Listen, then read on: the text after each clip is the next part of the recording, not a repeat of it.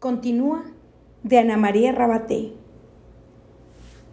Si hoy las cosas no resultan como anhelas, cálmate un poco, no desesperes y continúa viviendo con amor. Si las gentes que cruzan tu camino no te agradan, no las lastimes retírate y continúa viviendo con amor.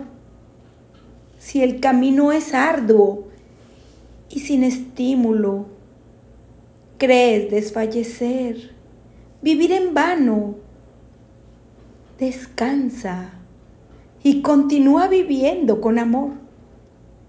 Si cada día das lo bello que posees y no encuentras eco en quien esperas, sigue dando y continúa viviendo con amor.